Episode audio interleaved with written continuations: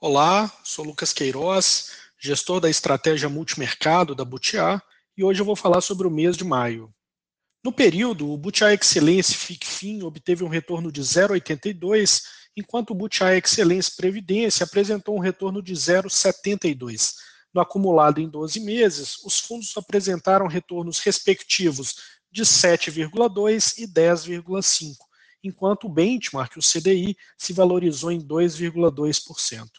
Como pano de fundo geral no mês, foi um período positivo para a economia brasileira, melhora das perspectivas fiscais e de crescimento.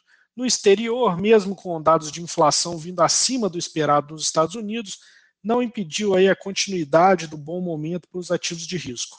A grande dúvida do ano é se vamos ter ou não o processo de inflação crônico nos Estados Unidos ou se ele vai ser transitório. Nessa linha, foi divulgada a inflação ao consumidor americano referente ao mês de abril. Surpreendeu. Na variação mensal, o consenso que estava em 0,2 foi surpreendido por uma variação de 0,8.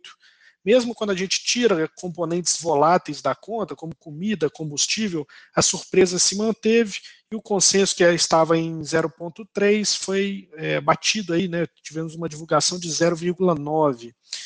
O resultado acabou gerando uma volatilidade no dia, mas quando a gente olha o mês como um todo, as taxas longas é, ficaram bastante comportadas, dólar no período até se enfraqueceu, nos dá a impressão que o mercado vem comprando a tese de inflação transitória do Fed, embora haja desconfiança nesse caso, e a cada dado de inflação ou emprego nos próximos meses vai gerar ainda bastante volatilidade. Vindo para o Brasil, a gente teve um, um, aumento de juros pelo Banco Central no mês, já era esperado, né? A Selic agora está em 3,5, com indicação que deve chegar a 4,25 já na próxima reunião. É, também tivemos revisão de crescimento a partir dos dados divulgados pelo IBGE, referentes a março, e já na virada do mês, com a divulgação do PIB do primeiro trimestre. Se a gente olhar, a gente teve uma, postura, uma mudança de postura do Banco Central, que passou a ficar menos leniente com a inflação, Tivemos aí uma melhora da perspectiva fiscal, que foi proporcionada em partes pela retomada mais célere da economia e também pelo forte crescimento do preço das commodities, e isso tudo tem alterado a percepção do investidor estrangeiro em relação ao Brasil.